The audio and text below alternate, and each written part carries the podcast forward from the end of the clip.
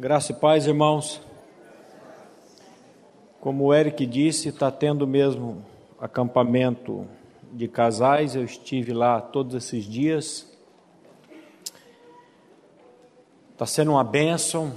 Como que Deus usa a multiforme sabedoria dele e graça para operar nas pessoas, fazendo.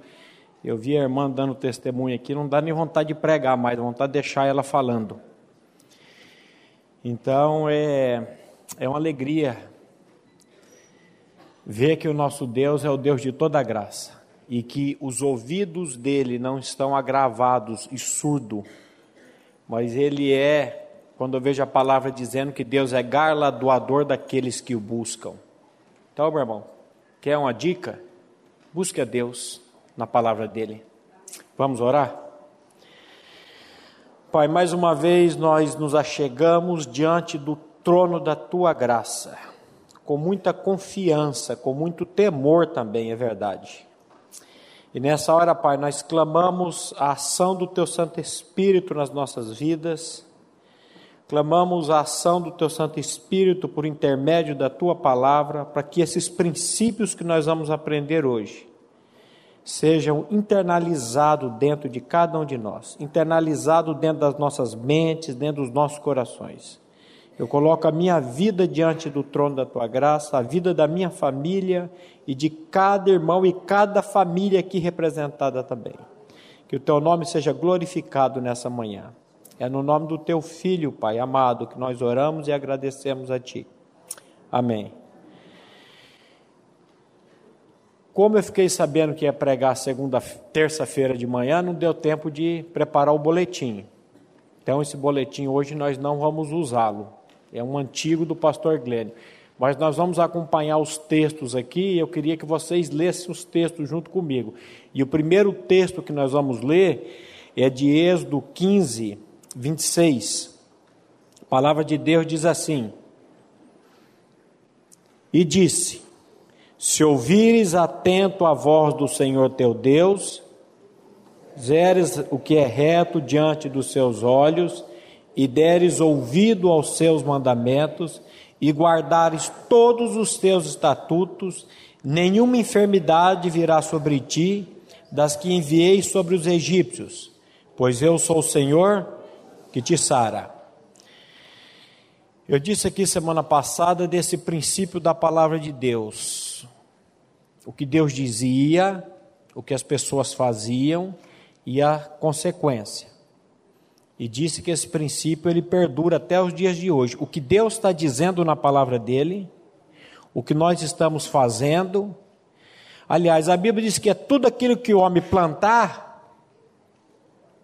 ele ceifará. Se você planta amor, você vai colher amor. Se você planta ódio, você vai colher ódio. Se você planta ressentimento, você vai colher ressentimento.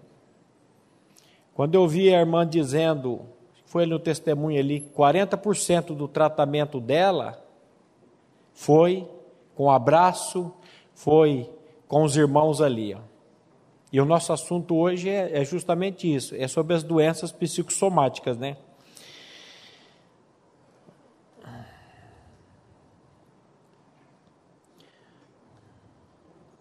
A tensão emocional invisível da mente. Eu estou assim, maravilhado com o tanto que a palavra de Deus, o que a Bíblia fala sobre essas questões emocionais. Quando a Bíblia fala que a nossa salvação ela é em três níveis: espírito, alma e corpo. Eu sei que muitas pessoas ficam só vislumbrando a salvação do espírito. É muito importante. Aliás, sem a salvação do teu espírito, você não vai entrar no reino de Deus. Mas existe a salvação da nossa alma. A alma é composta da mente, pensamentos, emoções, vontade. E as doenças psicossoma, uma doença psicossomática é uma doença que começa na nossa mente. Então, quando estamos dizendo aqui, a tensão emocional invisível da mente pode produzir mudanças consideráveis, visíveis no corpo, que podem se tornar sérias e fatais. Começa na mente e somatiza no corpo. Este conceito poderia nos dar perspectiva de condições que são frequentemente consideradas com desprezo, como fruto da imaginação. Às vezes a pessoa vai dizer: Isso é fruto da sua mente, é fruto da sua cabeça. Isso tem nada a ver. Só que a minha Bíblia diz: assim como o homem pensa, assim ele se torna, assim ele é, assim ele se tornará. Obviamente, condições como vômitos, diarreia, diabetes, artrite deformada não estão na imaginação, mas estas e muitas outras doenças são causadas pela tensão da mente. Qual a porcentagem de pacientes em um relatório médico cujos sintomas e doenças são causadas por tumulto emocional? Qual a porcentagem? Eu estou trabalhando em cima do livro do Dr. Macmillan, eu já disse aqui. Primeiro estudo eu dei uma explicação do livro, quando ele escreveu o primeiro livro, nenhuma enfermidade, depois o filho dele, médico, também reescreveu o livro com outros dados, com outro título, A Provisão Divina para a Sua Saúde. Então, isso aqui quem está dizendo é médico. Qual a porcentagem de pacientes em um relatório médico cujos sintomas e doenças são causados por tumulto emocional? As estatísticas mostram que, em 1948, dois terços dos pacientes que iam ao médico tinham sintomas causados ou agravados por tensão mental. Em 1955 foi publicado um artigo de uma autoridade em tensão com o título Tensão, a causa de todas as doenças? No começo deste século, as bactérias eram o centro da atenção. Agora, 50 anos mais tarde, a tensão mental tomou o seu lugar. De fato, as experiências com animais indicaram que certas bactérias somente causariam doenças em animais cuja resistência estivesse diminuída pela tensão. Como podem estas certas emoções causar mudanças visíveis no corpo, como ataques de apoplexia, cegueira, papeira tóxicas, ataques fatais do coração, úlceras no aparelho digestivo e doença nos rins e gangrena nas pernas, para mencionar algumas. O doutor Spurgeon English publicou um excelente livro ilustrando, mostrando como emoções causam doenças debilitantes e fatais a primeira gravura do livro retrata o centro emocional no cérebro, de onde as fibras nervosas chegam a cada órgão do corpo. Por causa das intrínsecas conexões dos nervos, é compreensível porque qualquer tumulto no centro emocional pode proporcionar proporcionar impulsos que irão de uma dor de cabeça a sentir comichão na sola dos pés. O centro emocional produz essas mudanças de grande alcance, que traz mecanismos principais. Primeiro, influindo a quantidade de sangue que flui de um órgão. Segundo, afetando a secreção de certas glândulas. E terceiro, mudando a tensão dos músculos. A tensão emocional pode modificar a quantidade de sangue. A tensão emocional pode modificar, modificar a quantidade de sangue que flui de um órgão. A vergonha pode fazer com que os vasos sanguíneos da face e do pescoço se abram para produzir rubor. As emoções de ansiedade ou ódio pode aumentar a quantidade de sangue dentro do crânio rígido, que resultará em dor de cabeça e vômito. Hoje eu quero falar um pouco sobre esse sentimento chamado ódio. O que que o sentimento ódio, o sentimento falta de perdão, raiva, pode produzir em nós? E por que que a Bíblia fala tanto sobre isso? Então eu vou ler algumas histórias aqui que são um relato desse médico.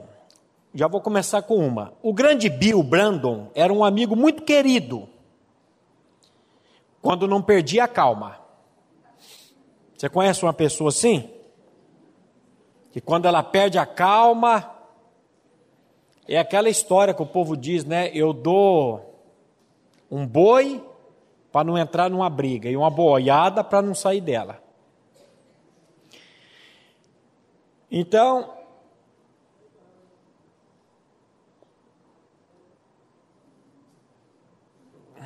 deixa eu voltar aqui. O grande Bill Brandon era um, um amigo muito querido quando não perdia a calma. Quando seus homens na fábrica atrapalhavam o serviço, Bill lançava contra eles os impípetos. O que é um impípeto? É uma quali qualificação ele, elogiosa ou injuriosa dada a alguém. Mais baixos do seu volumoso vocabulário. Mas os impropérios que ele dirigia contra os outros parecia voltar para o pobre homem como um bumerangue, e finalmente o lançavam na cama. Então a sua esposa me chamava.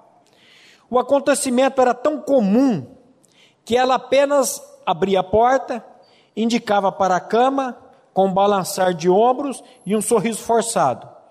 Doutor, ele estava vomitando há duas semanas, mas não me deixou que o chamasse até esta manhã. Não se poderia deixar de sentir pena do grande Bill, ao vê-lo deitado de bruços na cama.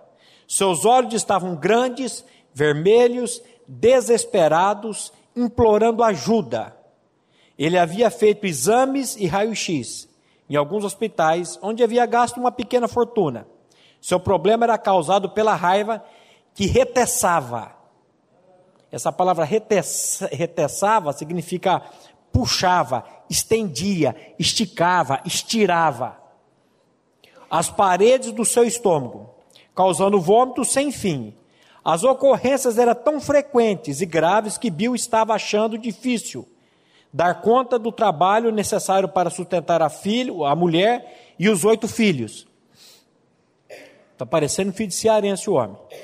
O estômago de Bill deveria ter um revestimento de aço inoxidável, porque depois de tão grande desenvolvimento de ácido no estômago, muitas pessoas adquirem úlceras, se não câncer.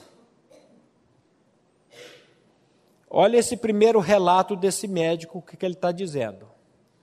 De uma pessoa que ela era muito explosiva, muito nervosa, para não falar ignorante, e essa essa ignorância dela, essa brutalidade dela, estava produzindo acidez no câncer. Ele, aqui ele está usando, ele está brincando, porque não tem como você pegar o estômago de uma pessoa e revolver ele de aço inoxidável. Mas ia ser a solução, porque é tanta acidez, é tanta acidez, que os negócios vão, vão trabalhando. Sem dúvida, depois que as úlceras se desenvolvem, elas são agravadas por certos alimentos. Às vezes nós queremos colocar a culpa nos nossos é, sentimentos, querendo tratar da comida. Às vezes a gente coloca, aliás, às vezes a gente coloca a culpa no, nos alimentos. Ah, essa comida que me faz mal, aquela. Não. O que, o que vai causar essa tensão, esse estresse, essa raiva, esse ressentimento, depois é verdade que você não vai poder comer uma série de alimentos que eles vão. O Dr. Macmillan diz assim: a influência da tensão emocional no corpo humano, no corpo humano, pode ser demonstrada por uma lista parcial de enfermidades que ela causa ou agrava. Naturalmente, não se afirma que o fator emocional seja a única causa das doenças. Aí ele vai passar uma série de, uma lista de série de doenças que eu não vou passar hoje aqui, que vai causar essas doenças, essa, essas tensões da nossa mente que vai produzir. É, a lista é enorme. Então, meu irmão, eu quero dizer o seguinte: o seu problema, o meu problema, o nosso problema não é comida, mas é a raiva que ela vai devorando você, ela vai te remoendo. Sabe o que é isso? Ela vai remoendo e nesse mundo você e eu não vamos viver sem trombadas. Nesse mundo, você e eu não vamos viver sem pessoas que vão estar ali pegando no pé, para não falar outra coisa. Agora, como que nós vamos tratar com essas, com essas pessoas e com esses, esses sintomas aqui? A culpa é responsável por muitas neuroses. A culpa é responsável por muitas neuroses. Se é uma pessoa que sente culpa, se é uma pessoa que vive sob o tacão da culpa, o que, que a culpa produz? Doenças, neurose, medo, pena, desejo de aprovação, frustração, são responsáveis por muitas doenças dessa lista que eu acabei de, de citar aqui. De fato, é corrente em círculos médicos que as úlceras são causadas não pelo que a pessoa come, mas pelo que devora a pessoa. Esses sentimentos contra os nossos algozes, os nossos torturadores. Meu irmão, quem que vai viver nesse mundo sem passar por tribulações, por aflições? Agora, como nós estamos encarando isso? Com a nossa perspectiva, com a nossa maneira, com o nosso jeito, ou com a perspectiva, com a maneira, com o jeito de Deus? Você só pensa nisso. Quem mais nos decepciona? Fala para mim. Quem que mais nos decepciona? Quem mais decepciona você? Pessoas. Você é uma pessoa. E essas pessoas que nos decepcionam, muitas vezes são pessoas que nós amamos. Por isso que quando Jesus for falar de perdão aqui, meu irmão, a, a conta dele, a conta dos rabinos era três, a conta de Pedro era sete ao dia, a de Jesus era 490.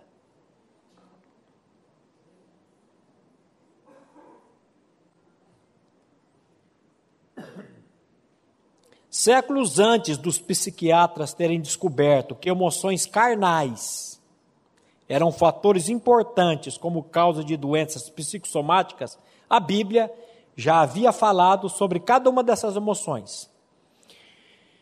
E preste atenção, a Bíblia fala e ela já previu a cura dessas doenças.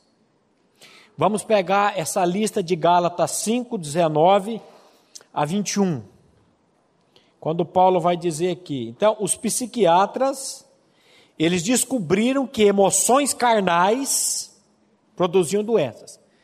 E olha o que, que a Bíblia diz aqui em Gálatas 5, 19 a 21. Vamos ler. Ora, as obras da carne são conhecidas e são prostituição, impureza, lascívia, idolatria, feitiçarias, inimizades, porfias, ciúmes, iras, discórdias, dissensões, facções, invejas, bebedices, glutonarias e coisas semelhantes a estas, a respeito das quais eu já vos declaro, como já outrora vos preveni, que não herdarão o reino de Deus os que tais coisas praticam.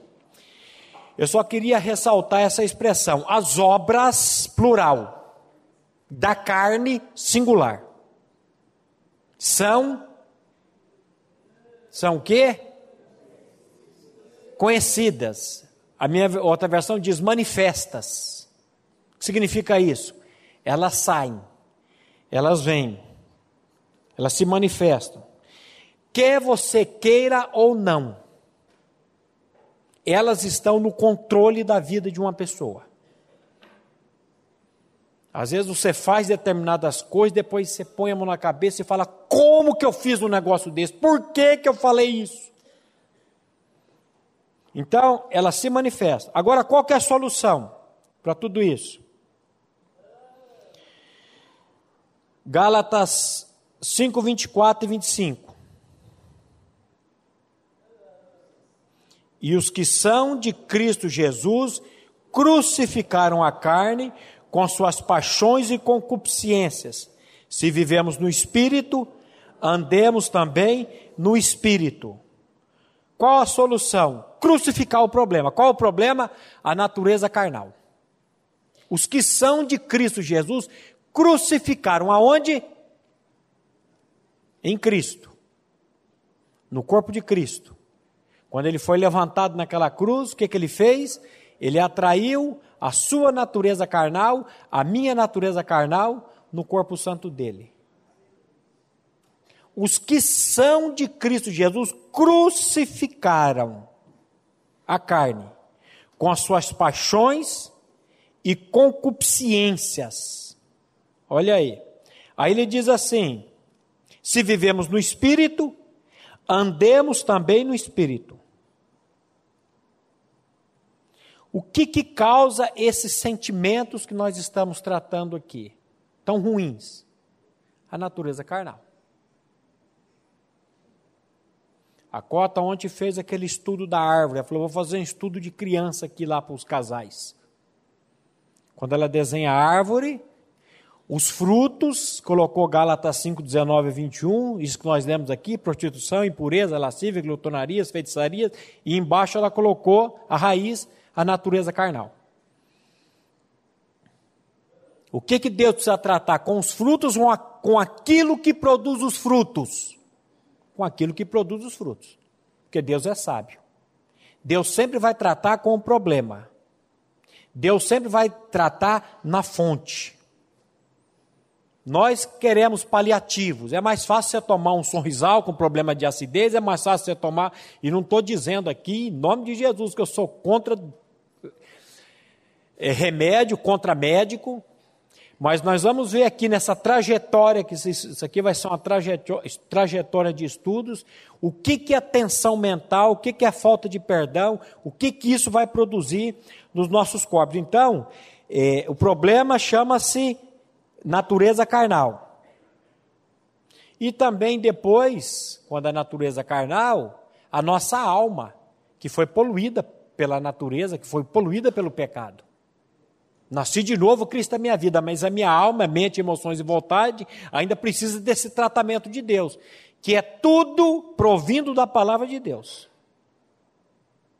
A salvação e a santificação se dá por meio da palavra de Deus. Nosso problema, eu me incluo junto. Eu quero ver a partir de semana que vem se eu vou poder usar essa desculpa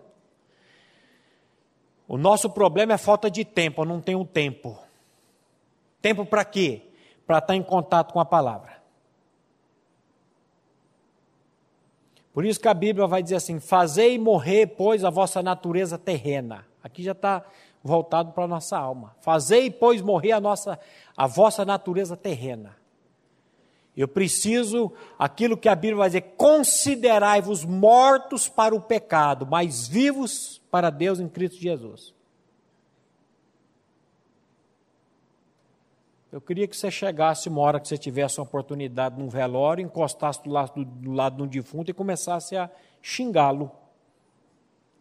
Falar uma série de coisas para ele, chamar ele barrigudo, feio, e você ia ver que ele não ia ter, ia esboçar reação nenhuma.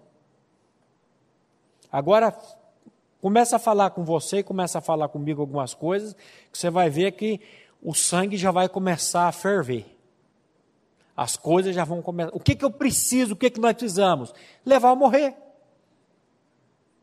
Mas aí nós esquecemos disso e vamos tocando a vida, o negócio vai, vai, vai.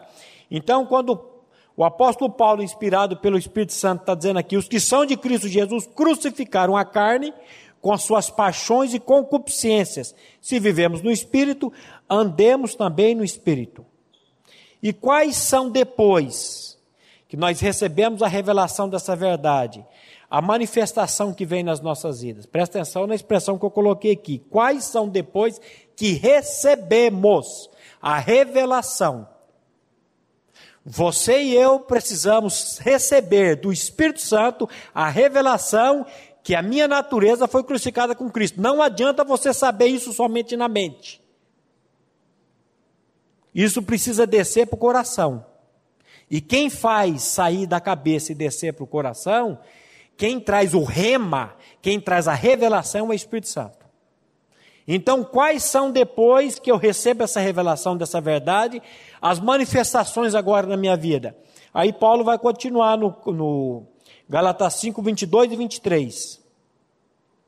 Mas o fruto do Espírito é amor, alegria, paz, longanimidade, benignidade, bondade, fidelidade, mansidão, domínio próprio. Contra essas coisas, não há lei. Mas o fruto, agora é fruto, frutifica. Lembra daquilo que Jesus disse? Se o grão de trigo caído na terra não morrer, fica só, mas se morrer, dá fruto. Isso aqui está falando da nossa vida. Você quer frutificar, meu irmão? Você quer produzir fruto? Você precisa morrer em Cristo. Será que o eu estou crucificado com Cristo e vivo não mais eu, mas Cristo vive em mim, virou um chavão na sua vida, na minha vida? Será que o confessar essa verdade está sendo só da boca para fora? Eu preciso confessar essa verdade, clamando ao Espírito Santo para revelar essa verdade no meu coração. O nosso problema é que nós não cremos no poder e na visitação do Espírito Santo. Pastor Érico pediu para orar, orei com o irmão aqui, ele pedindo para orar pela filha dele, que está noutra cidade. E orei com o irmão dizendo: Pai, envia o teu Espírito Santo agora, lá naquela vida, e faça uma obra. Faça uma visitação naquela vida agora. Estamos orando por ela, Senhor, é agora. Espírito. Nós, parece que nós não cremos na palavra e no poder da palavra.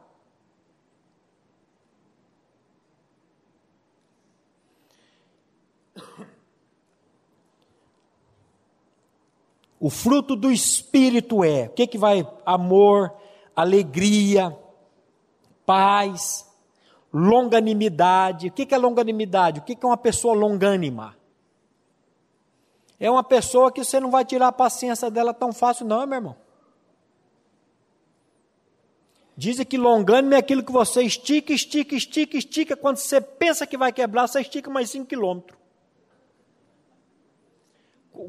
Como é que é teu pavio, meu irmão? Ele é longânimo ou ele é bem curtinho?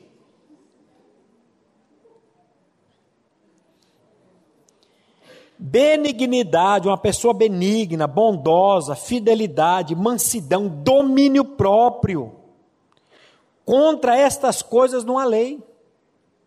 E isso agora, se eu criei, que eu fui atraído em Cristo, que eu ressuscitei com Cristo e Ele é minha vida, isso agora precisa frutificar na minha vida, naturalmente. Se não está frutificando, eu tenho que diante do trono da graça de Deus, nós temos aí o acesso ao trono da graça, não é o do julgamento ainda. Você e eu, um dia, nós vamos encarar o trono do julgamento de Deus. Não sei quando será, mas você e eu vamos diante do trono de julgamento.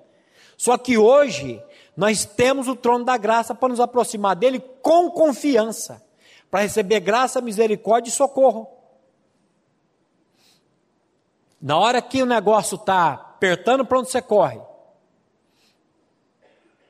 Esse dia eu vinha, um tempo atrás, eu vim aqui, uma irmã doida atrás do pastor Glenn não achou, e falou: ah, pode ser você mesmo. Eu falei: não é eu e nem Glênio. Não é eu e nem ninguém. Você está no lugar errado, minha filha. Você tem que ir para o trono da graça de Deus. E se o Espírito te levar a conversar com um pastor, com uma pessoa, com um irmão, amém. Mas eu fico olhando, está procurando em lugar errado está procurando em lugar errado. O doutor William Sadler ficou impressionado com o contato íntimo existente entre as atividades da natureza interior e muitas emoções. E ele escreveu: somente um médico pode avaliar na totalidade a larga porcentagem de doenças e sofrimentos humanos que advêm diretamente das preocupações, medos e conflitos, produtos de uma mente corrupta e de uma vida imunda ou de moralidade. A sincera aceitação dos princípios e ensinamentos de Cristo, com respeito a uma vida de paz mental, alegria, poderia, de uma vez, eliminar mais da metade das dificuldades, doenças e preocupações da raça humana. A irmã acabou de dizer aqui que o médico disse: olha, não, não tem jeito para o seu câncer. Mas ela estava onde? Agarrada onde? Aquilo que eu disse semana passada, o texto, ela leu Provérbios ali, que é a mesma coisa. É você estar apoiada, fundamentada nos princípios da palavra. Confia no Senhor de todo o teu coração. Não te estribe no teu próprio entendimento. Reconhece em todos os teus caminhos e Ele endireitará as tuas veredas. Não seja sábio aos teus próprios olhos. Aparta-te do mal, como é que é? Não te estribe do teu próprio entendimento, reconhece em todos os teus caminhos, indireto às heredas, não seja sábio aos teus próprios olhos. Põe aí Provérbios 3, 6. O, o, acho que o 7 que ele vai falar será saúde. Dá para mudar aí? Está tudo programado lá, eu peço aqui, atrapalho lá. Ó, reconhece em todos os teus caminhos, endireitará as tuas não seja sábio aos teus próprios olhos, teme ao Senhor e aparta-te do mal. O que será? Saúde. Isto será saúde para o teu corpo e refrigério para os teus ossos. Aonde você encontra isso, meu irmão? Na palavra de Deus, nos princípios de Deus. Eu vou morrer dizendo: Ah, se nós soubéssemos o poder que a palavra de Deus tem. Eu disse essa semana lá em casa, no curso de educação de filhos. A Bíblia é o livro mais vendido no mundo e o livro menos lido no mundo. Eu disse: Eu tenho certeza que cada um de vocês aqui deve ter uma Bíblia em casa. Só que onde que ela está? Numa gaveta escondida, guardada ou aberta no Salmo 91, no Salmo 23, para de alguma maneira tirar algum espírito mal ali, um mal olhado, não sei o quê. É o amuleto que fica ali. O salmista disse: Eu escondi, eu guardei a tua palavra no meu coração, por causa disso posso viver sem pecar contra ti. Se você não tiver com a palavra no teu coração, meu irmão, se eu não tiver com a palavra no meu coração, você e eu vamos fazer aquilo que, como diz o pastor Glenn, o gato enterra. No nosso casamento, nas nossas finanças, nos nossos trabalhos. Porque a, a, a, conversa hoje é todo mundo faz. Só que o cristão não é todo mundo. O cristão é um cidadão do céu. O cristão é um cidadão que ele está dependendo de Deus e que Deus e que Jesus Cristo é o Senhor da vida dele. A diferença é essa.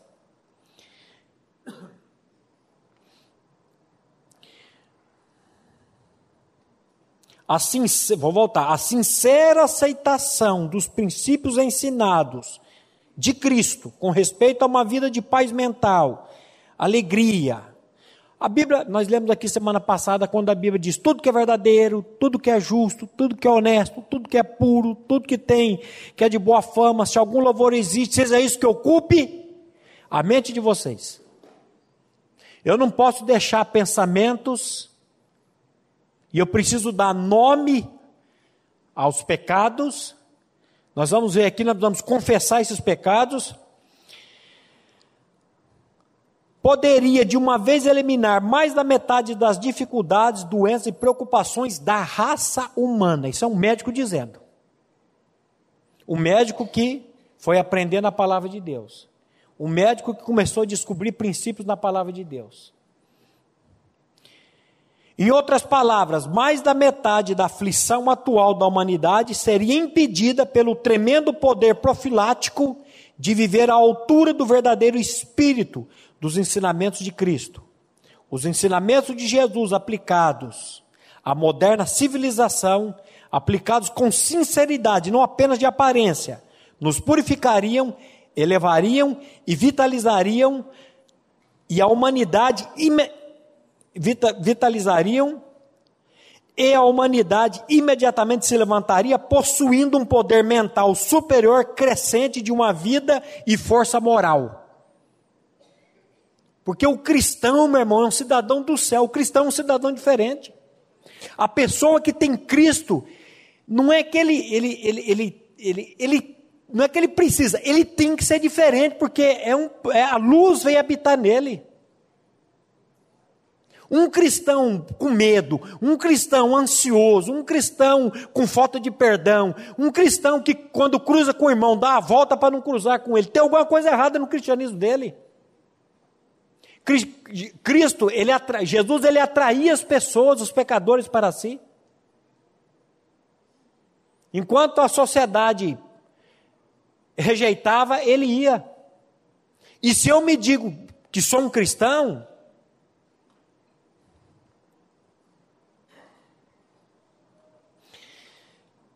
ia ganhar tudo isso sem levar em conta a consideração das recompensas da vida eterna. Quer dizer, além de eu ter uma vida aqui diferente, poder viver completamente diferente do que o ímpio vive, eu ainda quando morrer vou ter uma recompensa que eu vou para o céu, sei para onde que eu vou. Aquilo que Paulo diz, né, o meu viver é Cristo e o morrer é lucro. Valeria a pena para qualquer homem ou mulher viver a vida de Cristo apenas pelas recompensas mentais e morais que oferece no presente mundo. Algum dia, os homens concordarão com o fato de que os ensinamentos de Cristo são potentes e poderosos para impedir e curar doenças. Algum dia, talvez, o nosso falado desenvolvimento científico se emparelhará, emparelhará com os ensinamentos do homem da Galileia. Algum dia, quem sabe? Ele está falando aqui, tá, é um clamor. Quem sabe algum dia. E pode ser na tua vida, meu irmão. Pode ser hoje na tua vida, meu irmão. O que, que diz a palavra de Deus em Romanos 15, 4?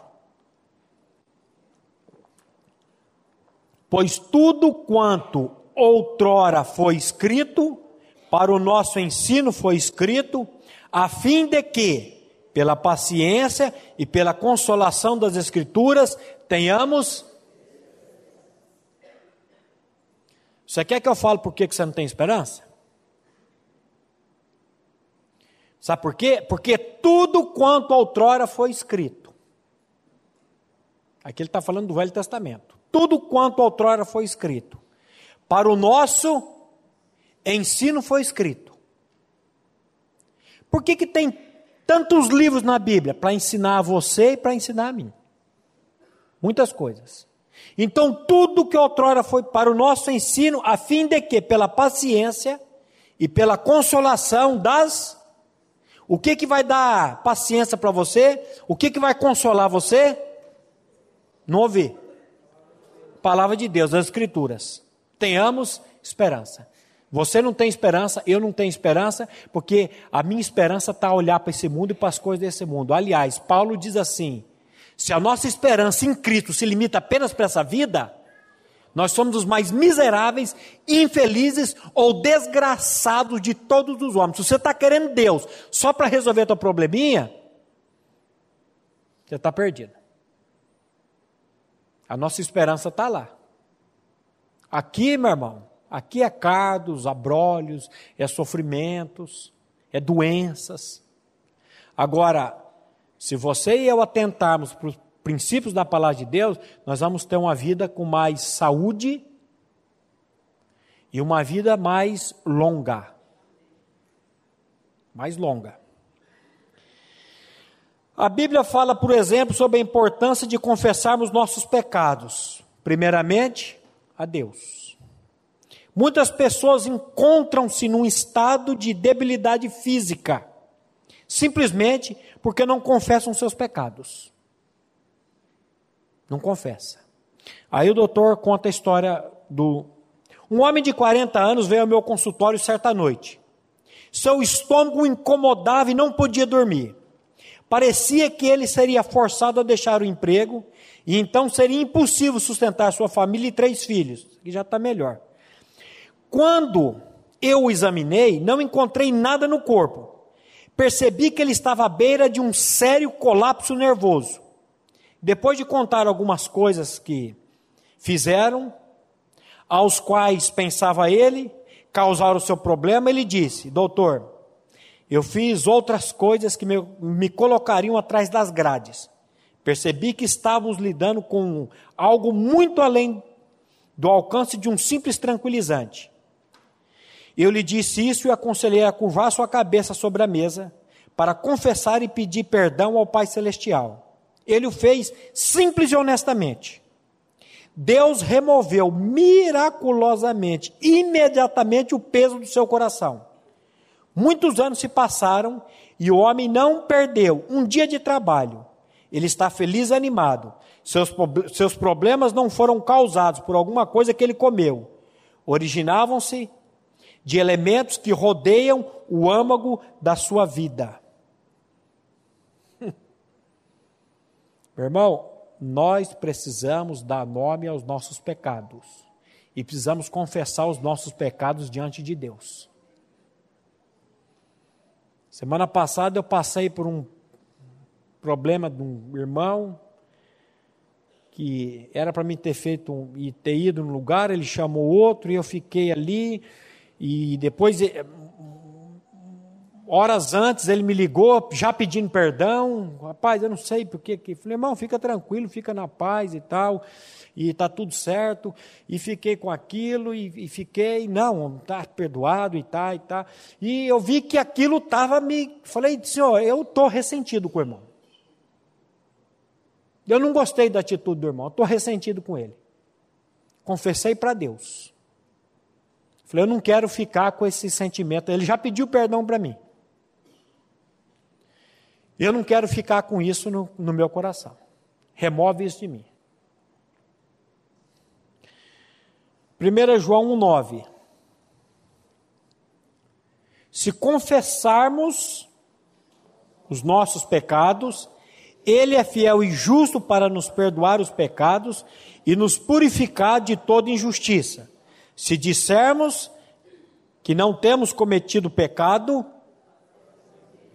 fazemos mentiroso e a sua palavra não está em nós.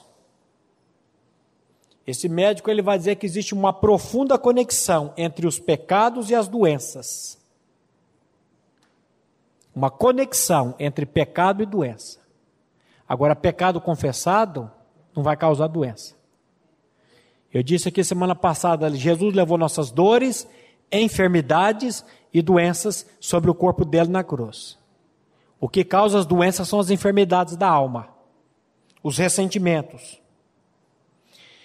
O salmista no Salmo 32 nos fala que enquanto ele guardava o pecado escondido, não precisa abrir, não, irmã, sentia seus ossos envelhecerem, havia gemidos e o seu vigor se havia tornado em sequidão, ou seja, seco, sem água. Então ele diz: Confessei-te o meu pecado e a minha iniquidade não mais ocultei. Disse: Confessarei ao Senhor as minhas transgressões e tu perdoaste a iniquidade do meu pecado. Você está vendo o que, que o salmista está dizendo no Salmo 22? Enquanto eu, eu guardei, enquanto eu fiquei ali com os meus, enquanto eu calei o pecado, o meu pecado, ele começou a me fazer mal é sequidão de estio, é a coisa seca. Você conhece uma pessoa seca, com tudo e com todos? Muito pecado nessa vida. Não confessado para Deus, se você é cristão. Estou falando de cristão, estou falando de ímpio. O ímpio ele é virado da pá mesmo. Eu estou falando para irmãos que creem e que está ali ressentido, está ali seco. Sabe o que está faltando? Confessar a Deus esses pecados. Colocar diante de Deus esses pecados. Clamar. Confessei-te o teu pecado, o salmista vai dizer, e a minha iniquidade não mais ocultei. Disse: Confessarei ao Senhor as minhas transgressões, e tu perdoaste a iniquidade do meu pecado. Hoje você vai descobrir que a ênfase sobre o pecado desapareceu nos estudos, nos cultos das igrejas evangélicas. Não se fala em pecado mais. Porque eles querem que as pessoas se sintam bem. Meu irmão, eu não quero que você se sinta bem. Eu quero que você seja confrontado com a palavra.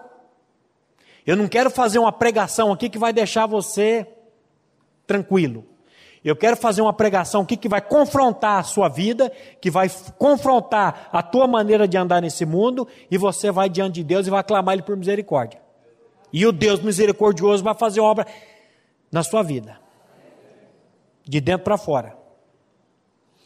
O psiquiatra Sandler escreveu: Uma consciência limpa se constitui um grande passo para a fortificação da mente contra as neuroses isso aqui é um psiquiatra que está dizendo uma consciência limpa, não uma consciência culpada. Você quer viver com mais. Você quer viver mais e com mais qualidade? Quer? Amém? Atente para os princípios, que, como eu disse aqui semana passada, eu não gosto de chamar de princípios, mas de cuidados que Deus está deixando na palavra dele. São cuidados que Deus está deixando, são princípios que Ele está deixando. Para você olhar e dizer: Senhor, eu preciso disso. E um princípio muito bom é esse de 1 Pedro 3, de 10 a 12. Olha que receita maravilhosa. Não é receita de bolo. Ontem nós fizemos um bolo, um, um, uns pães lá no acampamento. As mulheres traziam os ingredientes, mas não podia botar a mão na massa. Os homens tinham que fazer. E aí nós fizemos uns. Que não experimentei, que eu tive que ir embora, mas o negócio ficou maravilhoso. O meu eu botei o irmão para fazer e eu fui colocando os ingredientes. Ele foi sovando a massa e eu dando as dicas ali, porque senão não tinha saído negócio. Olha aqui a receita. Pois quem quer viver, aliás, vamos voltar. Pois quem quer amar a vida e ver dias felizes, refreia a sua língua do mal. Evite que os seus lábios falem dolosamente. Aparte-se do mal. Pratique o que é bom. Busque a paz. Empenhe-se por alcançá-la. Porque os olhos do Senhor repousam sobre os justos e os seus ouvidos estão atentos às suas súplicas, mas o rosto do Senhor está contra aqueles que praticam males. Olha que receita boa. Você quer ter dia felizes? Refreia a sua língua do mal. Não fica falando mal dos outros. Não fica falando mal de nada. Refreia a sua língua do mal. Quando começar a falar, morda a língua. Refreia sua língua do mal. Evite que os seus, lados, seus lábios falem dolosamente aparte-se do mal, pratique o que é bom, busque a paz, empenhe-se por alcançá-la. A responsabilidade humana aqui, a nossa parte. Empenhe-se. No 35 anos dos jovens, um irmão chegou e veio pedir perdão para mim. Falou, irmão, eu preciso pedir perdão para você. Porque eu sempre bati de frente com você e com outros irmãos lá da comunidade, porque eu sempre achava que a graça faria tudo e a graça faz tudo. Mas agora o Espírito Santo abriu os meus olhos para que eu para que eu veja que tem a minha responsabilidade, que eu preciso fazer muitas coisas também. Falei, meu irmão, você já está perdoado, antes de pedir perdão, já te perdoei. Porque o perdão você não pode, você ficar ressentido com o outro, vai fazer mal. Então, isso faz, nós precisamos fazer isso. E quando eu faço isso, o que acontece? Os olhos do Senhor repousam sobre os justos e os seus ouvidos estão atentos às suas súplicas, mas o rosto do Senhor está contra aqueles que praticam males. Paulo vai nos orientar desta vida de alegria e paz em Efésios 5, de 1 a 5. Eu vou fazer essa leitura que eu quero dar umas paradinhas, que ele começa dizendo assim: Mas a impudicícia. O que é impudicícia? Essa palavra no grego significa porneia. Eu vou dar o significado no grego aí, você vê se você está vivendo dessa maneira. Presta atenção. Primeiro, olha o que Paulo está dizendo, mas a impudicícia, o que é impudicícia? Relação sexual ilícita, adultério, fornicação, homossexualismo, lesbianismo, relação sexual com animais, relação sexual com, animete, com, com, com parentes próximos. O significado dessa palavra é isso. E toda sorte de impurezas. Essa palavra impureza é a cartasia no grego, que significa Impureza proveniente de desejos sexuais, luxúria, vida devassa, motivos impuros, ou cobiça, nem ainda se nomeia entre vós, como convém a santos, nem conversação torpe, nem palavras vãs ou chocarrices, coisas essas inconvenientes, antes, pelo contrário, ações de graças. Sabei isso, que nenhum incontinente, essa palavra pornos, homem que se prostitui seu corpo à luxúria, de outro por pagamento, Homem que se entrega à relação sexual ilícita, fornicador ou impuro, não purificado ou avarento, que é idólatra, tem herança do reino de Cristo ou de Deus. Olha o que Paulo está dizendo aí. E ele começa dizendo assim: longe.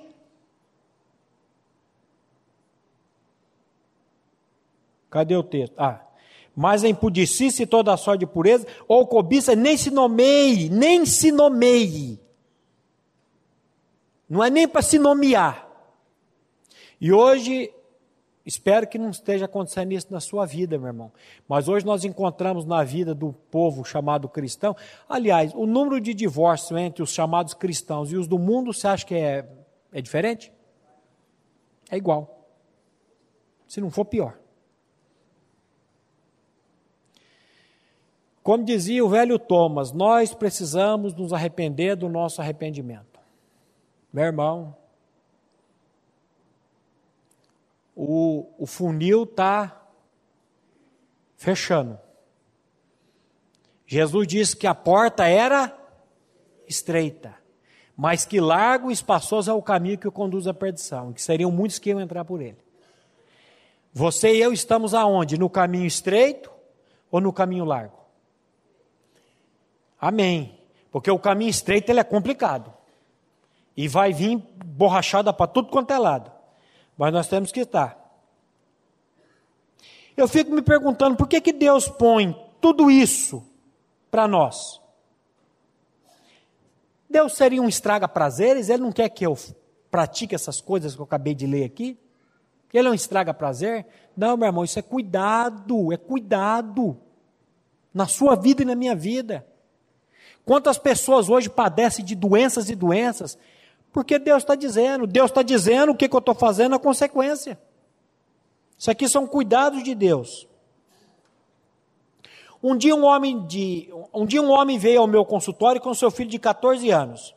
O pai me disse: "Eu vim apenas para buscar mais pílulas para a colite da minha esposa." Imediatamente o jovem perguntou: "Então, papai, com quem a mamãe está colidindo?" Existe uma conexão entre o fato de alguma pessoa apresentar essa diarreia de sangue, que é a colite, e o fato dela brigar com alguém e tentar vingança? A preponderância das evidências leva a crer que uma vida emocional desordenada é a primeira causa dos casos de colite.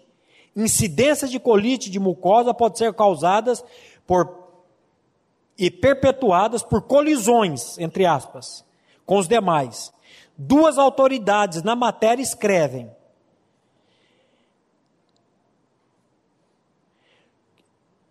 Escrevem, Murray notou que no início de cada exacerbação, irritação da doença, ocorria durante períodos de vida emocional repletas de tensões.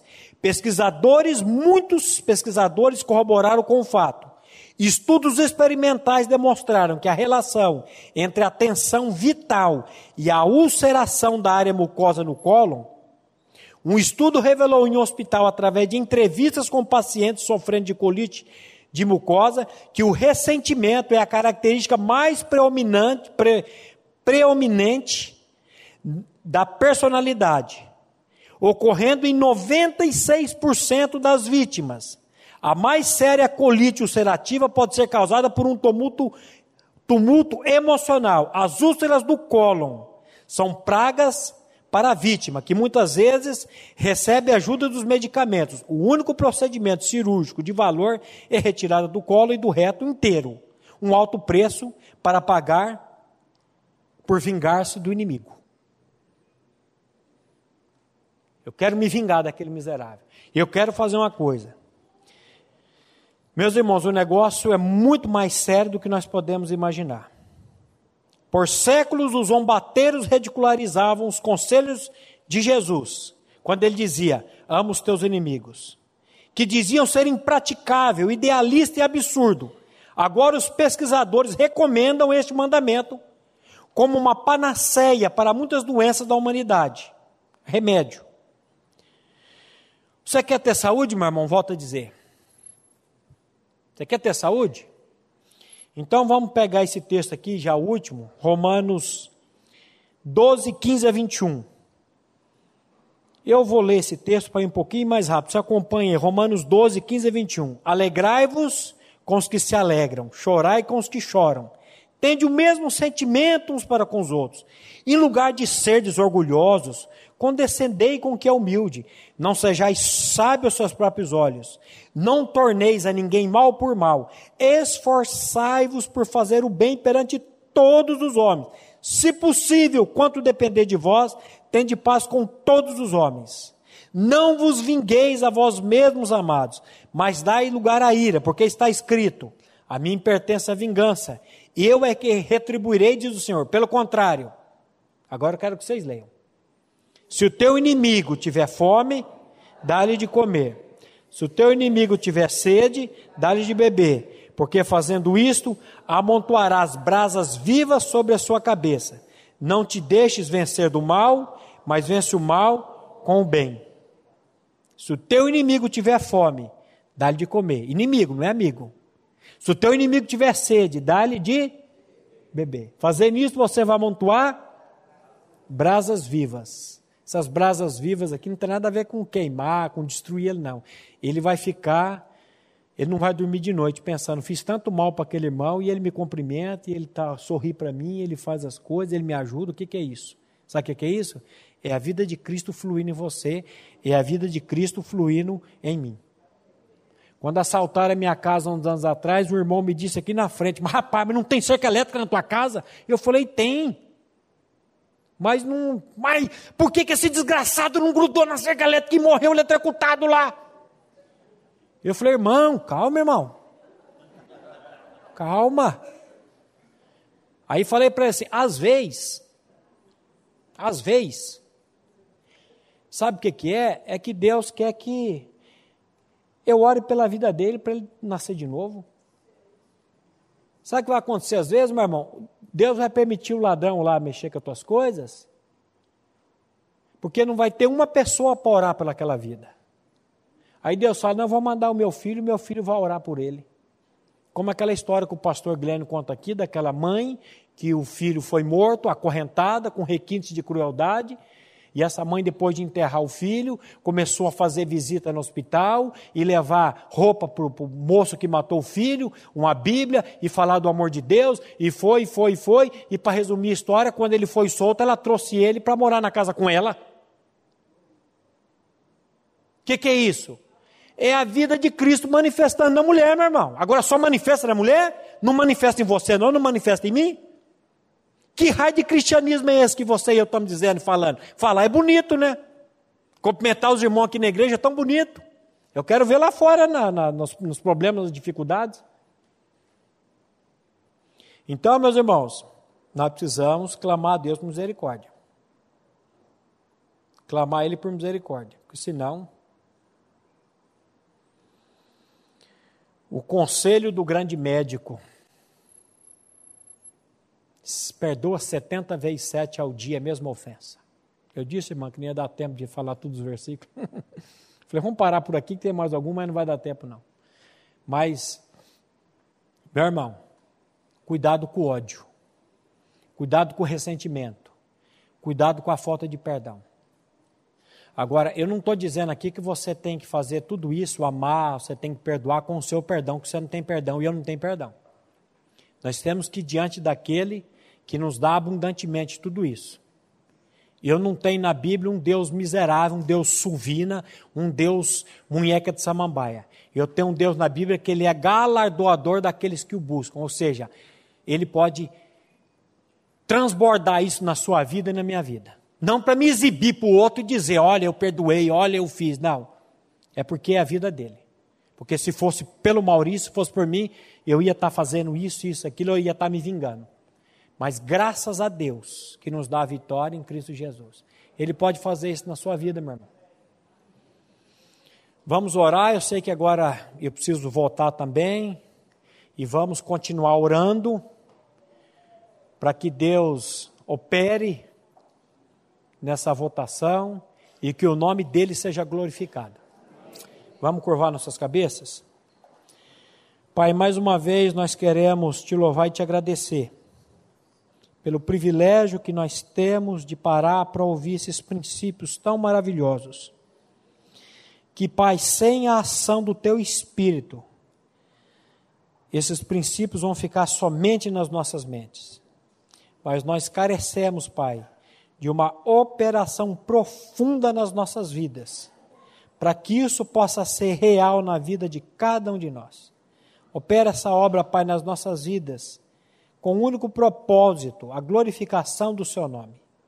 Nós te louvamos e te agradecemos por esse dia, te louvamos e te agradecemos por essas eleições e queremos, Pai, clamar a operação tua também nessas eleições e que o teu nome seja glorificado. É no nome do teu filho amado, Pai, que nós oramos e agradecemos a ti. Amém. A Livraria PIB Londrina procura selecionar cuidadosamente seus títulos e autores a fim de oferecer um conteúdo alinhado com o Evangelho de Jesus Cristo. Bíblias, livros de teologia, devocionais, literatura infantil, biografias, comentários bíblicos e muito mais. Dispomos também de um acervo de CDs e DVDs das mais de 5 mil mensagens ministradas na primeira Igreja Batista em Londrina. Visite a Livraria PIB Londrina e conheça ainda mais. Livraria PIB Londrina, de segunda a sexta, das 13h30 às 18 horas. Endereço na Avenida Paraná, 76A, próximo ao Calçadão, bem no centro de Londrina. Ligue para 3372 8921 ou acesse o site www.livrariapiblondrina.com.br.